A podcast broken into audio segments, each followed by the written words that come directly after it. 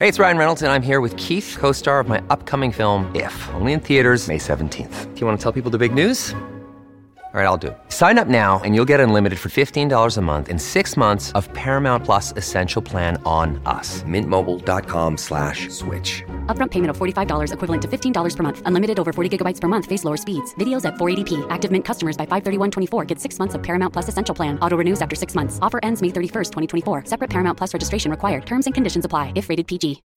When you need mealtime inspiration, it's worth shopping Kroger, where you'll find over 30,000 mouthwatering choices that excite your inner foodie. And no matter what tasty choice you make, you'll enjoy our everyday low prices, plus extra ways to save, like digital coupons worth over $600 each week. You can also save up to $1 off per gallon at the pump with fuel points. More savings and more inspiring flavors make shopping Kroger worth it every time. Kroger, fresh for everyone. Fuel restrictions apply. Hola, esto es New Books Network en español. Hola y bienvenidos a NBN en español, la versión hispana de New Books Network. Yo soy Cristóbal Odínez y hoy tengo el placer de hablar con Tibor Martí, un historiador de España y Hungría e investigador del Departamento de Historia de la Temprana Edad Moderna del Instituto de Historia del Centro de Investigación en Humanidades de la Academia de Ciencias de Hungría en Budapest. Y anteriormente, profesor de la Universidad Católica Pazmain Peter eh, en la Facultad de Filosofía y también la Facultad de Humanidades. Hola, Tibor. Hola, Christoph. Muchísimas gracias por tu invitación. Por supuesto. Quisiera empezar con una nota personal y añadir que nos encontramos en el archivo de Simancas en España, cerca de Valladolid, en, um, en 2014. Exacto. Hace ocho años. Increíble. Pero me parece, por supuesto, que como ocho, ocho, um, ocho, ocho semanas. Igor Martí ha escrito docenas de artículos y ponencias en español, en inglés, en alemán, en húngaro sobre los temas de la diplomacia entre España, Hungría y, uh, y Austria, los conflictos fronterizos y la lucha en las fronteras y los territorios vecinos contestados entre los europeos católicos y el Imperio Otomano. Voy a poner un enlace aquí abajo en el blog para los oyentes que quisieran leerlos. Muy amable, muchas gracias. De nada, y uh, hoy hablamos de uh, su nuevo libro, Eagles Looking East and West, Dynasty, Ritual and Representation in Habsburg, Hungary and uh, Spain. Es un libro escrito en inglés y podríamos, podríamos llamarlo Águilas mirando al este y al oeste, dinastía, ritual y representación en Hungría y España de los Habsburgos. Ah, es un libro que viene de, un congreso de 2026 ah, sobre el tema de representaciones y poder entre el reino de Hungría y la monarquía española entre los siglos XVI ah, y XVIII. Exacto, muchas gracias Christoph. Eh, no quería interrumpirte. Eh, la, idea de, este proyecto fue exactamente publicar las actas de dicho congreso que tuvo lugar en Budapest en, abril del año 2016 y lo que tuve la dicha de, haber podido organizar junto con eh, Roberto Quiros Rosado eh, muy buen colega y amigo mío, de profesor ayudante, doctor de la, en la Universidad Autónoma de Madrid. Y, nos estamos muy contentos que, que, se haya realizado este, esta publicación con, gracias a la editorial Brepols. Y es un libro que reúne a 15 autores, ¿sí? De España, de Hungría, de Chequia, otras partes, y, trata de, temas de coronaciones, funerales, misiones diplomáticas y más. Y el artículo ah, que Tibor mismo tiene aquí trata sobre el orden del vellocino de oro y cómo lo usaban los aristócratas católicos de Europa Central, Habsburga, para el ah, establecimiento de contactos y autopromoción. Pero, pero, pero antes de empezar a hablar sobre el libro, quisiera hablar un poco sobre el autor.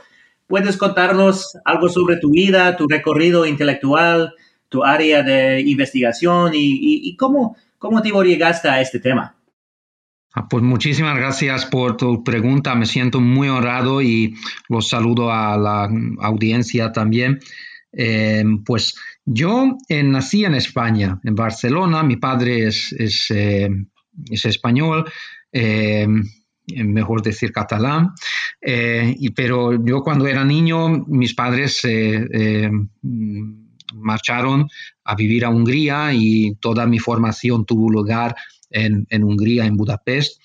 Y pues yo, yo estudiaba filología húngara e historia en, la Universidad Católica Peter Pazman eh, de Hungría y, pues mm, hace 16 años tuve la dicha de haber podido estudiar durante un trimestre en, la, en Madrid, en la Universidad Pontificia Comillas.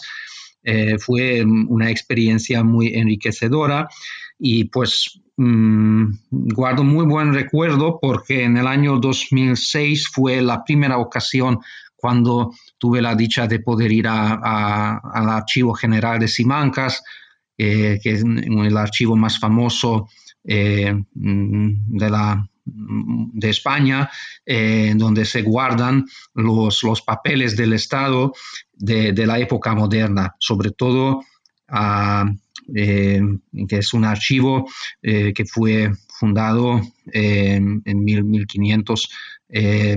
Mm, 50, en torno 1500, en mediados del siglo XVI, y entonces eh, allí pues se conservan los, los documentos más importantes eh, que están relacionados con el Consejo de Estado y con la política exterior de la monarquía española. Y bueno, pues yo después de mis estudios, yo estaba muy interesado en, en conocer mejor la cultura y el idioma de mi padre y, también eh, pues eh, tuve mucha motivación para, para buscar documentos históricos relacionados con, la historia de Centro Europa y especialmente de, Hungría. Y, pues em, fue una época muy interesante cuando los modernistas, los colegas em, em, historiadores de las universidades de Madrid, sobre todo de la Autónoma, pues eh, por diferentes aniversarios estaban muy interesados sobre investigaciones sobre los diplomas de la, diplomáticos de, la monarquía de la primera mitad del siglo XVII, que es la época de la Guerra de los 30 años. Y, pues yo como estudiaba en la Universidad Católica Peter Pazman, la figura Peter Pazman, que fue un, prelato, un, cardenal, eh, arzobispo de Estergom, primado de Hungría, eh, justo en esta época vivía, es la época de la reforma católica o con otros términos la época de la contrarreforma, es decir, que fue un, eminente teólogo que tuvo un papel muy relevante en, pues, eh, después del concilio tridentino, pues realizando las reformas y, por mm, su eh, su, actividad, eh, pues se convirtió la nobleza, mayor parte protestante, se convirtió a católico. Y entonces esto fue una, una, cosa muy interesante que coincidió el interés de los colegas españoles con mi interés personal. Me fui a visitar archivos privados también, donde se guardan archivos de embajadores eh, de, la dicha época. Em, al archivo de la Casa Ducal de Medinaceli, por ejemplo, en Toledo, em, donde se conservan eh, documentos de, mm, un, embajador español, eh, Francisco Moncada, conde de Osona, marqués de Aitona, que fue embajador español en la corte imperial entre 1624 hasta 1629 y pues em, le conocí a, em, a los colegas de la Universidad Autónoma de Madrid, me invitaron a participar en congresos. En el año 2009, en principios de diciembre, em, un buen amigo y colega eh, Rubén González Cuerva organizó junto con el profesor José Martínez Millán una, un congreso internacional sobre la, dinastía de los Austrias, donde se trataba de una manera multifacética todos los aspectos que, los modernistas, sobre todo europeos, estaban dedicándose investigando a, las dos ramas, la, rama austríaca y la española de la Casa de Austria, de los Habsburgo. Fue, fue una, experiencia muy enriquecedora y luego cuando continuaba con mis estudios del doctorado en la misma Universidad Católica Peter Pasman en Hungría, eh, pues em, yo en el año 2011 tuve la dicha de, que empecé a trabajar en el Instituto de Historia de la Academia de Ciencias de Hungría, eh, donde mm, tengo el honor de, poder trabajar hoy el día también. Hoy el día se llama Instituto de Historia del Centro de Humanidades de Budapest. Y, pues em, durante los años eh, los colegas me invitaron a participar en congresos.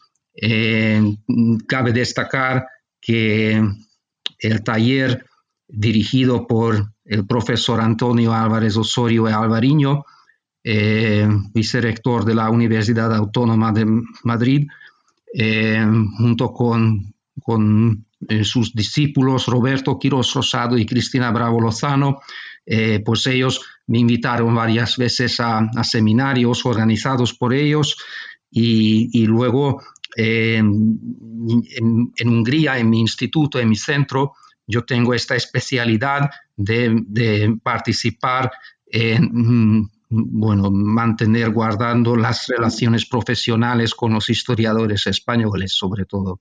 Ajá, y, eso es como surgió este libro de, de estos congresos. Sí, en el año 2015 me acuerdo muy bien, estuvimos junto con Roberto Quirós en el Archivo Histórico Nacional en Madrid y delante de la entrada, él me llamó la atención a un programa eh, llamado Hispanex. Hispanex es un programa cultural del Ministerio de Educación, Cultura y Deporte de España que sirve para promover los conocimientos culturales e historia eh, de España.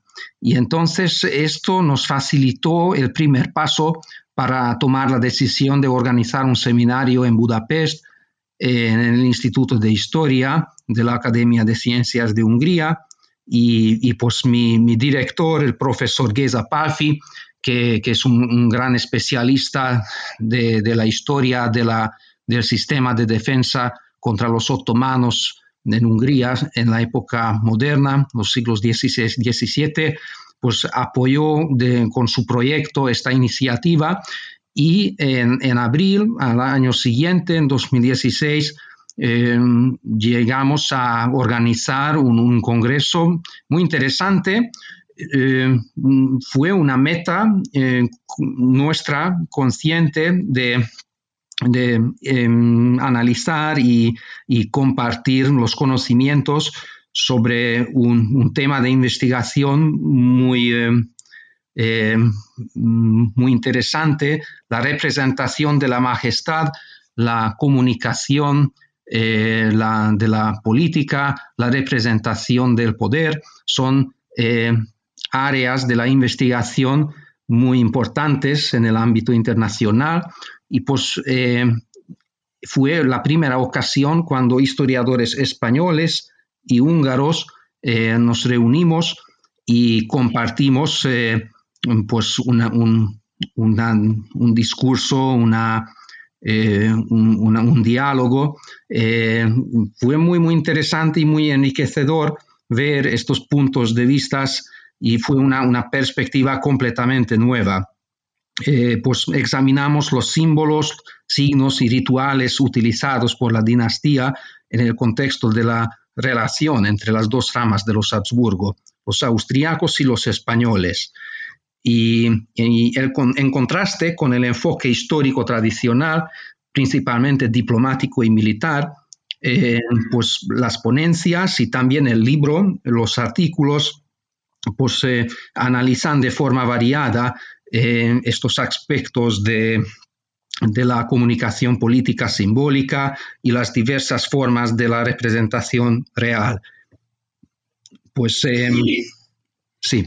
Sí, sí, no, y uh, ¿por, qué, crees que es importante e interesante estudiar la representación de la soberanía en este periodo? ¿Por qué es tan uh, enriquecedor y interesante? ¿Qué, puede mostrarnos este, este, estos temas de, investigación que la historia uh, más política, más, más tradicional no puede mostrarnos?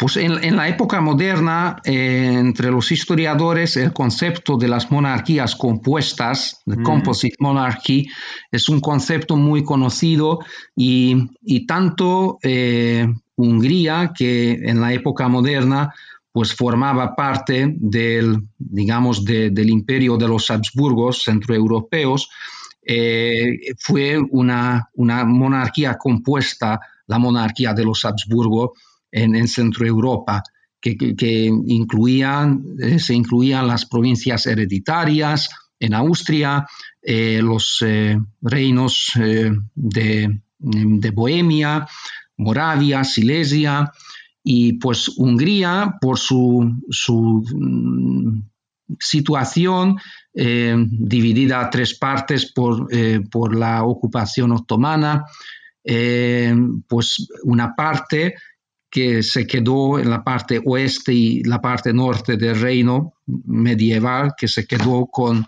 eh, independiente, eh, pues tuvo una situación muy, muy, muy interesante que los reyes de Hungría fueron elegidos por la nobleza húngara, entonces no fue una corona, la corona húngara no fue una corona hereditaria, sino fue una monarquía electiva.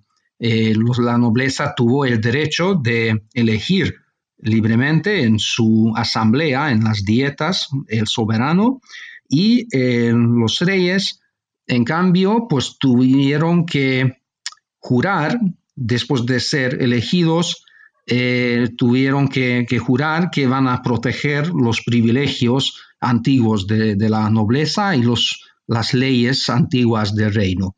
Y por eso en Hungría el reino tuvo una situación particular dentro de la monarquía compuesta de los Habsburgo y en, otro sentido, pero la monarquía española también, pues fue una monarquía compuesta, eh, pues eh, que sabemos bien que, eh, pues la fue un bueno, mm, el Aragón, Castilla y, varios otros, otros territorios europeos que estaban abajo gobernados por el sistema virreinal. Entonces, como se dice, este sistema administrativo polisinodial, eh, mm, como se gobernaron los Austrias, la rama española, la monarquía española y los territorios que estaban abajo eh, de, su poder. Eh, y entonces este, este punto de vista era muy interesante porque sobre la representación del poder eh, fue la representación de la soberanía de la Casa de los Habsburgos era, sigue siendo y, y, ya hace, hace mucho, muchas décadas, que es un tema de investigación muy importante, pero este punto de vista que tener una visión comparativa, que dos monarquías compuestas y, analizamos que en, en, el caso del reino húngaro, que es lo que hace más particular, es que como Buda, la capital medieval del reino, fue ocupado por los otomanos en 1541.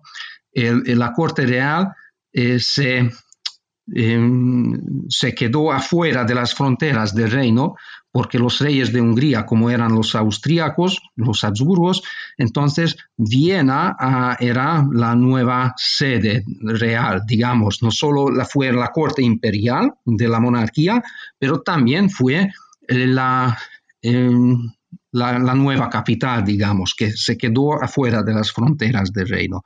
Y entonces, pues la Corte Real húngaro funcionaba con el término del profesor Geza Palfi, siguió funcionando virtualmente, con las ocasiones cuando un, rey fue coronado con la Santa Corona de, de Hungría.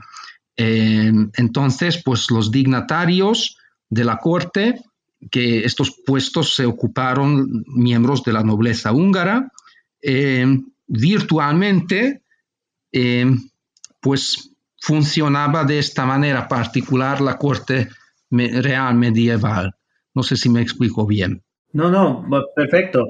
Ah, y, de ah, qué temas se tratan todos los estudios juntos? Si hay un gran tesis del libro o hay ah, más pequeños capítulos, cada uno dice algo, algo los, los, estudios se presentan en dos grandes unidades temáticas. En, la, sección Dinastía ritualizada ceremonias de los Austrias, en la primera parte del libro, hay trabajos eh, centrados en la representación del poder en relación con las coronaciones, eh, las ceremonias funerales de los monarcas y los torneos de, caballería. Y a continuación, en la segunda parte del libro, en la sección titulada Una dinastía, dos ramas, interacción política y autorrepresentación entre los Habsburgo orientales y occidentales. Pues aquí en esta parte se presentan las relaciones entre los gobernantes de las dos ramas de los Habsburgo, las obras de, destacados eh, eh, pues, pensadores y diplomáticos políticos como Saavedra Fajardo, eh, los símbolos y miembros de la Orden del Toisón de Oro, pues eh, como mencionaste, eh, pues Roberto Quiroz Rosado también eh, y, yo escribimos artículos donde analizamos el, papel que tuvo esta, esta orden, la insigne orden del Toisón de Oro, que, que, fue la, la, orden más prestigiosa de la, de la Casa de los Habsburgos. Ok, y este orden existe todavía. ¿Y uh, ¿qué, es este orden y, qué estaba uh, cuando uh, comenzando en su, en su fundación en el siglo XV? Sí, la, Orden del Toisón de Oro fue una de las eh, caballerías más antiguas, eh, nobles y, prestigiosas entre las otorgadas por los monarcas europeos y a, los miembros de, sus aristocracias durante la Edad Moderna. Y, como dices eh, perfectamente que esta orden tiene su origen en el siglo XV, tiene origen borgoñón, eh, y, bueno, yo mm, en mis investigaciones, pues yo, yo me dedicaba más sobre las concesiones de la Orden del Toisón a, los miembros centroeuropeos y especialmente a los miembros húngaros, que en el siglo XVII en total cinco, personas de la alta nobleza húngara eh, les concedieron la orden. Y era interesante, claro, que hasta la guerra de, guerra de sucesión española, las los reyes católicos, los reyes de España fueron los soberanos de la orden, entonces ellos tuvieron el derecho de, conceder eh, la membresía de la, de la, orden. Y fue muy, muy interesante porque yo eh, pues, mm, investigaba el rol mm, de mediación que tuvieron los embajadores imperiales en la corte imperial de Viena. Entonces, como, en, el caso de los dichos cinco personas, porque eh, les habían concedido la orden de Toisón, que eh, qué importancia tuvo este, este, este acto y pues buscando las fuentes documentales en Viena, en, archivos españoles y en archivos familiares de Hungría, em, era muy interesante porque encontraba fuentes muy interesantes sobre mm, los actos solemnes cuando las insignias fueron concedidas a los miembros de la orden, pero en la importancia que, tuvo y sigue teniendo hoy el día también esta orden, es, era hoy el día ya a, partir de principios del siglo XVIII, pues tiene, digamos, hay dos ramas la rama borbónica y la rama austríaca, pero originalmente es hasta finales del siglo XVII la Orden del Toisón era solo eh, una, la condecoración más prestigiosa de los Habsburgo. Sí, y tú dices muchas cosas muy interesantes sobre la uh, investidura y uh, una uh, ceremonia importante de um, de un milestone, un hito, un hito importante en la carrera de un aristócrata uh, húngaro. Pero antes, antes de explicar esto, ¿puedes decirnos si esa cruzada contra los otomanos todavía existía en ese tiempo o es algo del, de la época medieval un poco perdido? Porque me parece que en el este todavía uh, tenían guerras contra los otomanos um, todavía. Por supuesto. Eh, en, los siglos XVI y XVII es justamente la época cuando el imperio otomano es la expansión del imperio otomano que lo, digamos, en Europa enfrentó con, con esta expansión profundamente en dos regiones, en el Mediterráneo y en Centro Europa. Y por su situación estratégica, el reino húngaro medieval pues se enfrentó con el imperio otomano ya en el siglo XV. Y, pues eh, mm, fue simbólico la batalla de Mohacs en el año 1526, cuando Luis II, rey de Bohemia y de Hungría, eh, se falleció en, en Mohacs y, eh, el gran eh, mm, sultán Solimán, pues mm, mm, el, soberano otomano más importante del siglo XVI, pues con esta victoria prácticamente logró de, una victoria importantísima pero la capital del reino fue ocupado solo 15 años después, en 1541, pero eh, durante los siglos XVI y XVII, efectivamente, eh, la, población de, Hungría fue militarizado porque eh, pues, a partir de 1541, cuando fue ocupado la capital medieval Buda, pues se fue dividido a tres partes el reino. La parte ocupada por los otomanos, que es la parte céntrica de, Hungría, eh, el Principado de Transilvania, que tuvo una cierta autonomía, pero eh, los príncipes de Transilvania tuvieron que, para poder ser príncipes, tuvieron que conseguir el, permiso del, del, imperio otomano, de los sultanes, y eh, la tercera parte del reino es el resto que se quedó eh, en la parte norte y oeste, y este es el, resto del reino. Y, donde estaban las fronteras, entre la frontera de Hungría otomana y el reino, el resto del reino, pues había una línea de defensa de, casi mil kilómetros de longitud, donde pues en el año 1556, cuando Fernando I, emperador, rey de Hungría y Bohemia, pues se fundó el Consejo de Guerra en Viena y este, este mm, Consejo de Guerra tuvo un papel muy importante de, eh, digamos, eh,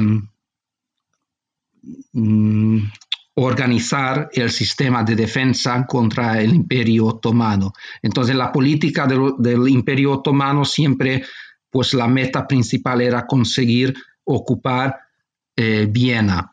y, para proteger Viena en Hungría, donde estaba la frontera, en esta línea de defensa, se fue organizado una, una línea de defensa que contenía fortalezas, eh, y, pues habían diferentes tres líneas había y por supuesto que económica y, mente para mantener esta línea de defensa pues requería una cooperación eh, una subvención muy importante de parte no solo de las provincias hereditarias sino de, del imperio del Sacro Imperio Romano también pues eh, mm, apoyaron económicamente eh, esta línea de defensa en Centro Europa para proteger Viena y, pues a ellos mismos. Ok, y eh, dividida en tres partes como la Galia de, César, ¿sí?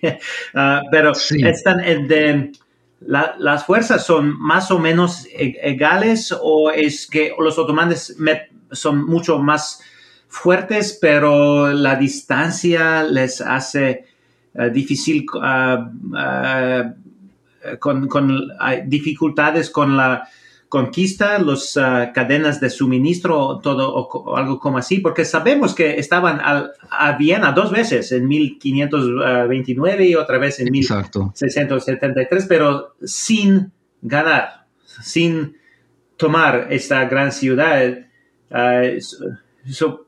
¿Cómo es en, en, en, tablas, stalemate, como en, ajedrez o, algo diferente? Mm, pues muy interesante. Eh, el imperio otomano, eh, pues continuamente significó una amenaza continua. Es decir, eh, pues mm, mm, claro, en, en, el siglo XVI, después de la batalla de Mohács, pues prácticamente eh, Hungría, pues como una gran parte de, la nobleza eh, que participó en la batalla se falleció. Eh, después Hungría solo no era capaz de resistir contra el imperio otomano y mm, pues efectivamente pues eh, durante el, siglo XVI habían mm, varias campañas eh, mm, y, Hungría otomana pues eh, se aumentó el territorio controlado por los otomanos hasta todavía en el siglo XVII también. Este, entonces, habían pases entre la monarquía de los Habsburgo y el imperio otomano, mm, pero sobre todo a partir del 1606, que se llama la, la paz de Žitvatorok, la paz de Viena y de, de eh, y esto fue, digamos, una estructura eh, desde el punto de vista de las relaciones entre el imperio otomano y la, la monarquía de los Habsburgo, pero pues eh, mm, digamos esto fue un peligro muy vivo durante todo el siglo XVI y en el siglo XVII también, que la, expansión otomana pues era una, tuvieron un, sistema administrativo que mm, habían unas franjas donde tanto los otomanos como eh, Mm, como en el reino de húngaro, eh, pues eh, la gente, la población tuvo que pagar tasas, tal, a veces doble veces. Entonces es la justamente cuando en el siglo XVI, pues cuando la demografía, las tendencias demográficas toda Europa, pues había una, una coyuntura en la agricultura, pues Hungría y esta zona de Europa lo perdió la posibilidad de cualquier coyuntura por este peligro constante que significó el imperio otomano en la región. Ajá.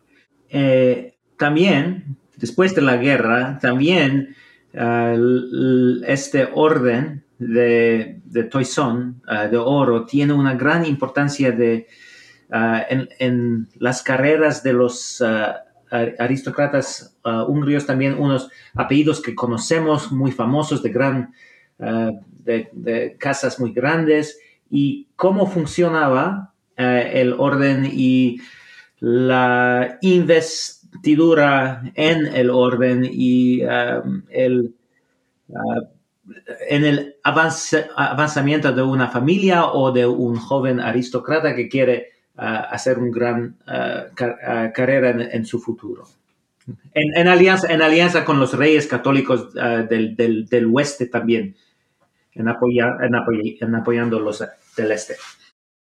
Muchas gracias por la pregunta. Em, pues em, sí, ser miembro de, la Orden del Toisón significaba eh, pertenecer, digamos, a la élite de, de, la aristocracia perteneciente a,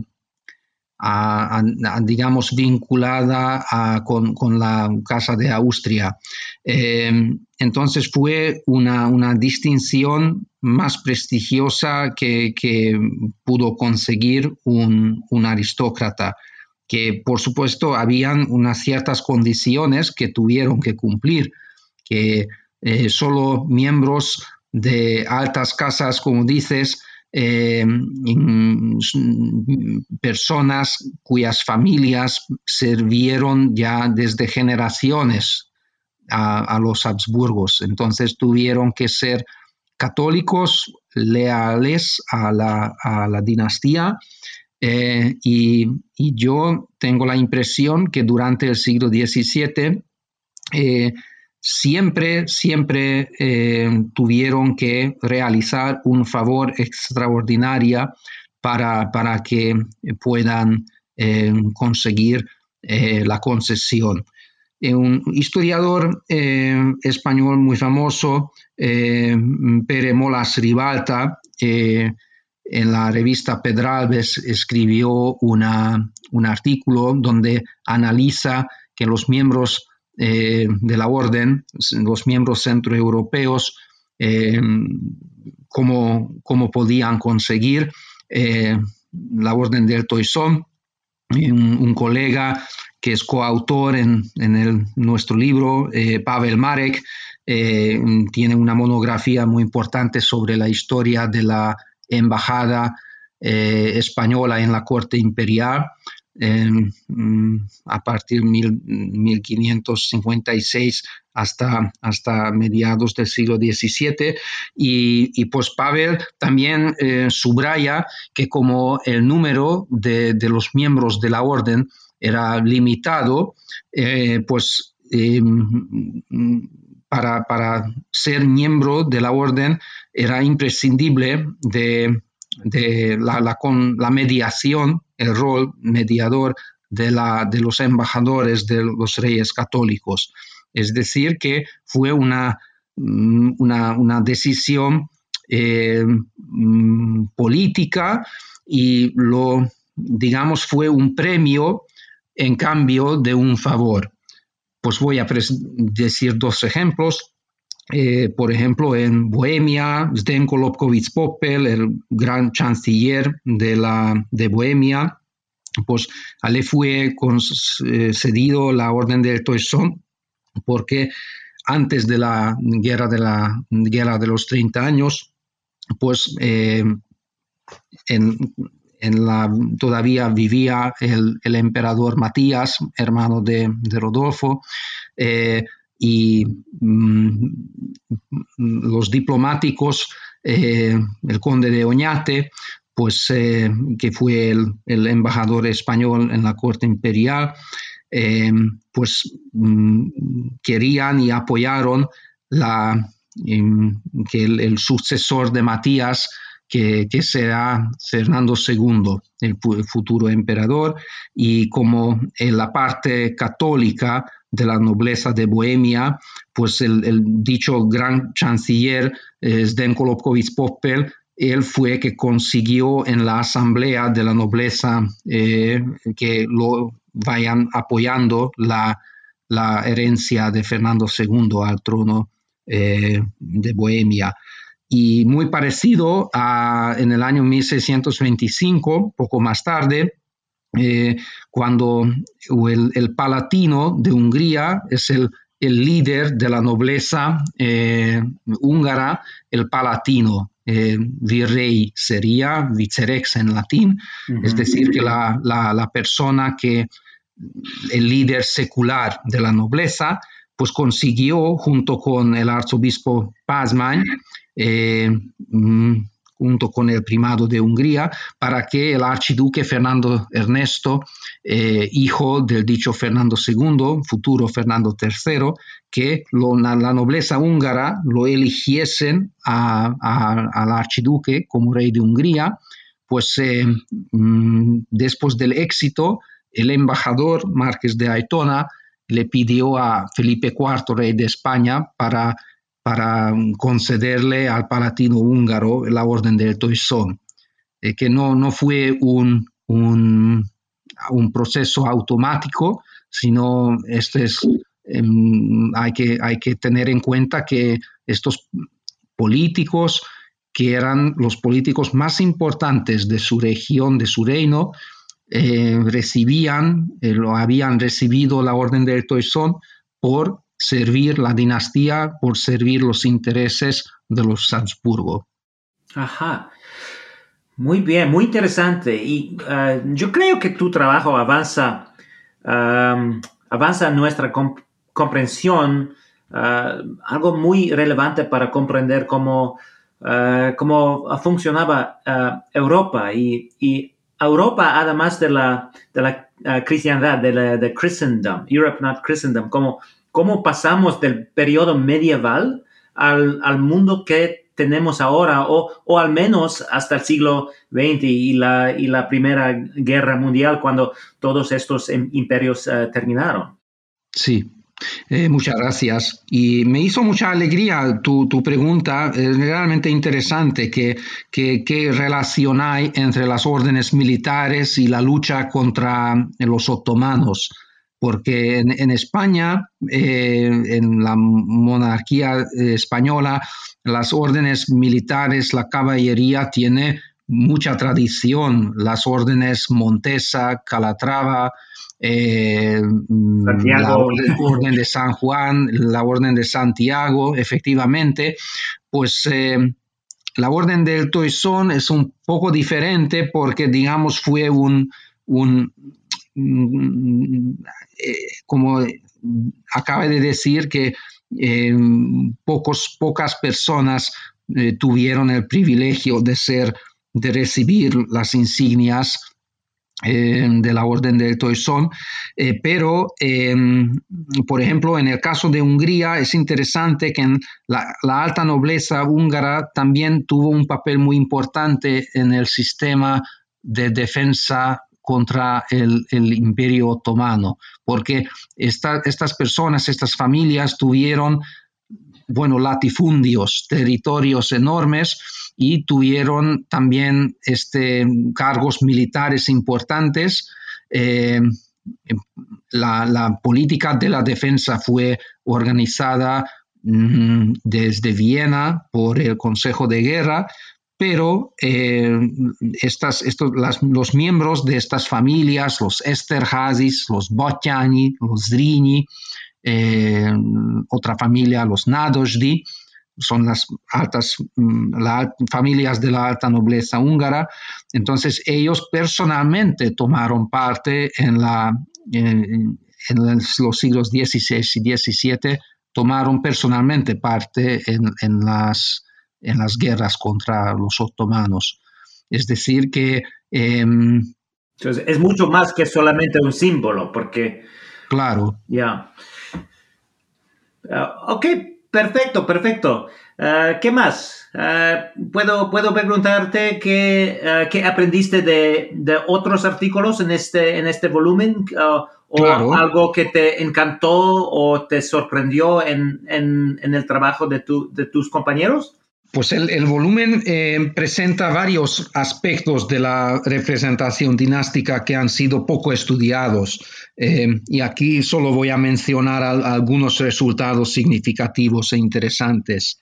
En, su artículo, Geza Palfi, él es director del, grupo de investigación de la Santa Corona de Hungría, eh, presenta las formas de representación heráldica de las dinastías centroeuropeas, los Habsburgo, los Uñodi, Jagellón y, Luxemburgo, en las coronaciones y, funerales reales de la Baja Edad Media y principios de la Edad Moderna, a través del uso del escudo de armas y del uso de las banderas. Eh, pues el, profesor Alfredo Floristán y Miscoz profesor de la Universidad de Alcalá de Henares, aborda la influencia de los procesos político-culturales de la Edad Media y las innovaciones introducidas durante el siglo XVI respecto a las fórmulas externas de soberanía en el reino de Navarra. Em, me hizo mucha alegría que colaboraron con nosotros eh, historiadores de arte, así eh, Borbala Guyash, eh, mm, por ejemplo, en su trabajo, revela las ceremonias seculares de la corte relacionadas con las coronaciones de Maximiliano II y Rodolfo II eh, en, Presburgo en 1563 y 1572. Eh, dos colegas checos, Václav Bušek y, y Pavel Marek, contribuyeron y ofrecen un, análisis detallado de la representación funeral de los Habsburgo. Eh, entonces analizan eh, las ceremonias funerales tras la muerte del emperador Rodolfo II en el año 1612. Eh, otro trabajo, por ejemplo, mm, el artículo de Nora Ettigny interpreta la información sobre la representación política en las noticias impresas, en las relaciones de sucesos, eh, analiza estas fuentes documentales contemporáneas con motivo de la coronación del rey José I de Hungría del año 1687 eh, y, y pues lo analiza desde la perspectiva del público imperial.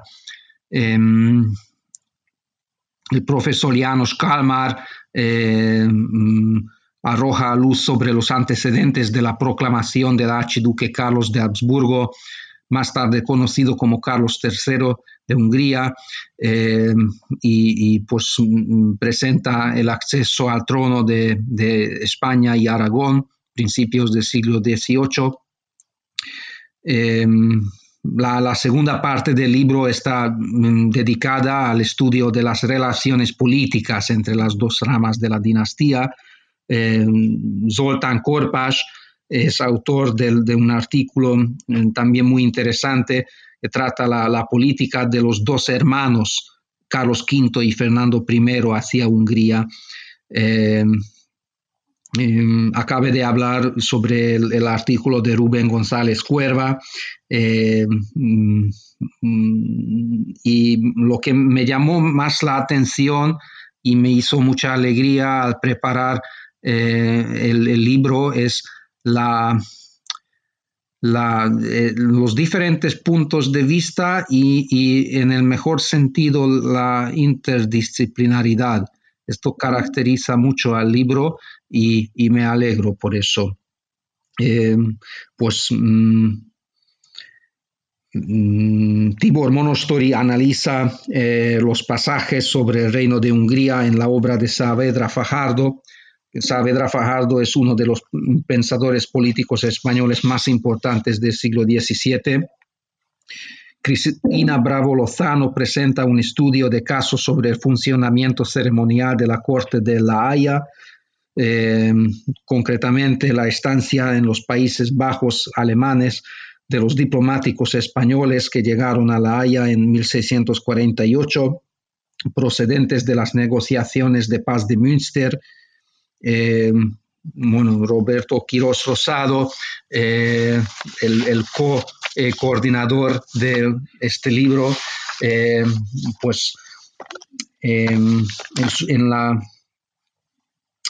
como consecuencia del, estallido de la guerra de sucesión española, la bifurcación de la monarquía de España en dos soberanías, una en cabeza de Felipe V de Borbón y otra en, Carlos VI eh, de Austria, llevaría al cisma a la Orden del Toisón de Oro y analiza esta época. La, caballería de, origen borgoñón y emblema heráldico por excelencia de la rama española de los Habsburgo. Frente al caso de los Borbón madrileños, con los cuales comenzaría un rápido declive del prestigio del Instituto Militar, el monarca habsburgico trató desde 1709 hasta 1714 devolver el capital político a dicha insignia, otorgando un selectivo y conspicuo galardón a élites europeas que estaban sustentando a su causa dinástica. Las políticas de la Gracia Regia, los debates internos en las cortes de Barcelona, Bruselas y Viena eh, sobre los procedimientos de concesión y, la restauración del ceremonial del toisón en la corte imperial eh, están, esto ha abordado en, Roberto en, su artículo eh, magnífico.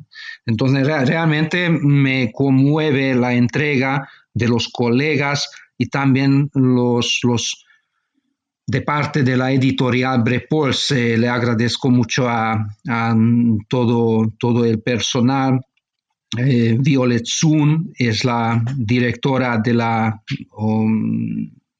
editora de la serie Habsburg Words eh, de la editorial Brepos y, fue muy inspirativo, eh, aunque pues mm, no, no, no era un, corto el tiempo que tardó en preparar el libro, pero yo creo que mereció la pena. Sí, por supuesto. Perfecto. ¿Qué más? ¿Qué, vas a hacer después, uh, Tibor? ¿Cuál es tu próximo proyecto? Pues junto con Roberto Quiroz Rosado, en el año que viene, 2022, em, el otoño, organizaremos otro seminario, pero en, Madrid. Eh, y yo creo que va a ser muy interesante porque eh, pues vamos a invitar no solo a los participantes del seminario de Budapest y los autores del libro, sino yo, yo mm, espero que, podamos no solo presentar el libro, sino los nuevos resultados de, nuestras investigaciones vamos a poder presentar también. Eh, yo llevo años Mm, buscando las relaciones enviadas por los diplomáticos españoles en la corte imperial sobre Hungría.